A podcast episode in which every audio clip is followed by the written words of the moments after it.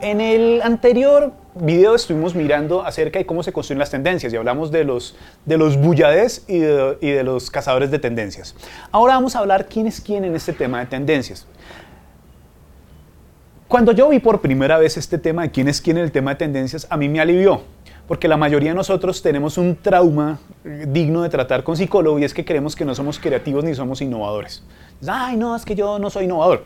Y tenemos como esa excusa y una limitación ahí mental de porque yo no soy más arriesgado o me lanzo a hacer cosas. Pues señoras y señores, les tengo una buena o regular noticia, depende como lo quieran tener. Y es que la mayoría de las personas en el mundo tienden a no ser de los más innovadores, a los primeros que adoptan temas nuevos. Y tiene que ver cómo, funciona nuestro cerebro. Y es que a nuestro cerebro le gusta andar sobre seguro. Entonces, hay una parte de nuestro cerebro, por acá en la parte posterior, en algún lado del cerebro, los que estudian al cerebro lo sabrán mejor, que guarda elementos de nuestro, de nuestro instinto. Y nuestro instinto es que uno en lo desconocido no se arriesga. Entonces, uno como que tiene una parte que le ayuda a prevenir como si no lo conoce bien, espérese a estar seguro de que, de que conoce bien ese contexto antes de meterse allí.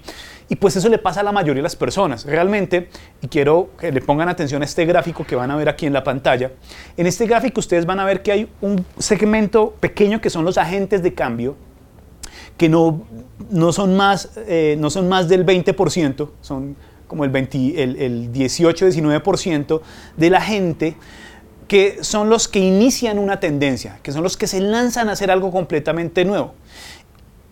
Esos, esos que se lanzan, que son realmente innovadores, son el 2,4%.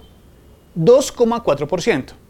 Y el 16% que le sigue son los que adoptan temprano, los early adopters le dicen en inglés, los adoptadores tempranos. Esos adoptadores tempranos son aquellos que eh, ven un cambio y dicen, ah, yo quiero probar y me lanzo a probar.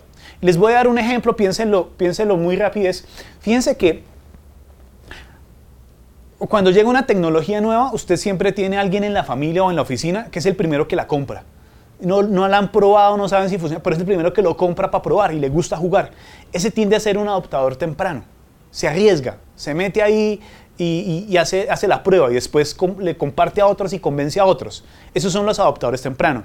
Luego tenemos una eh, mayoría temprana que están ya en la mitad de la gráfica hacia la mitad, que son un 34%, que es una importante mayoría. Esa mayoría temprana son los que dicen, ah, ve, ya se está popularizando, voy a abrir mi cuenta en, por ejemplo, Slack. Entonces, no, eh, yo, me, yo fui de los, eh, ya en la oficina, eh, dos tenían Slack y yo monté Slack. Entonces, bueno, yo soy mayoría temprana. ¿sí?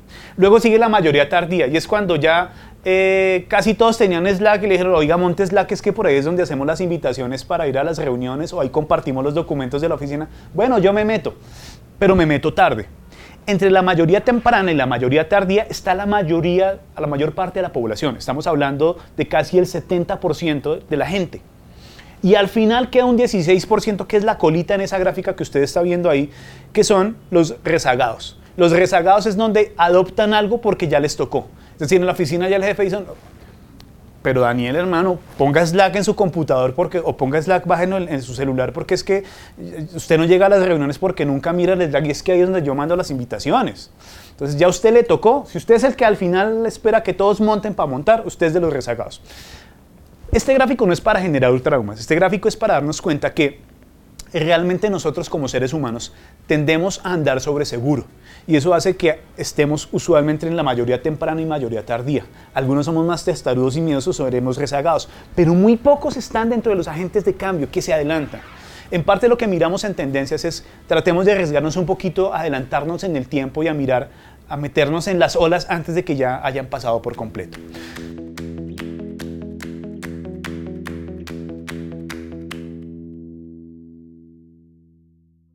Alcaldía de Bogotá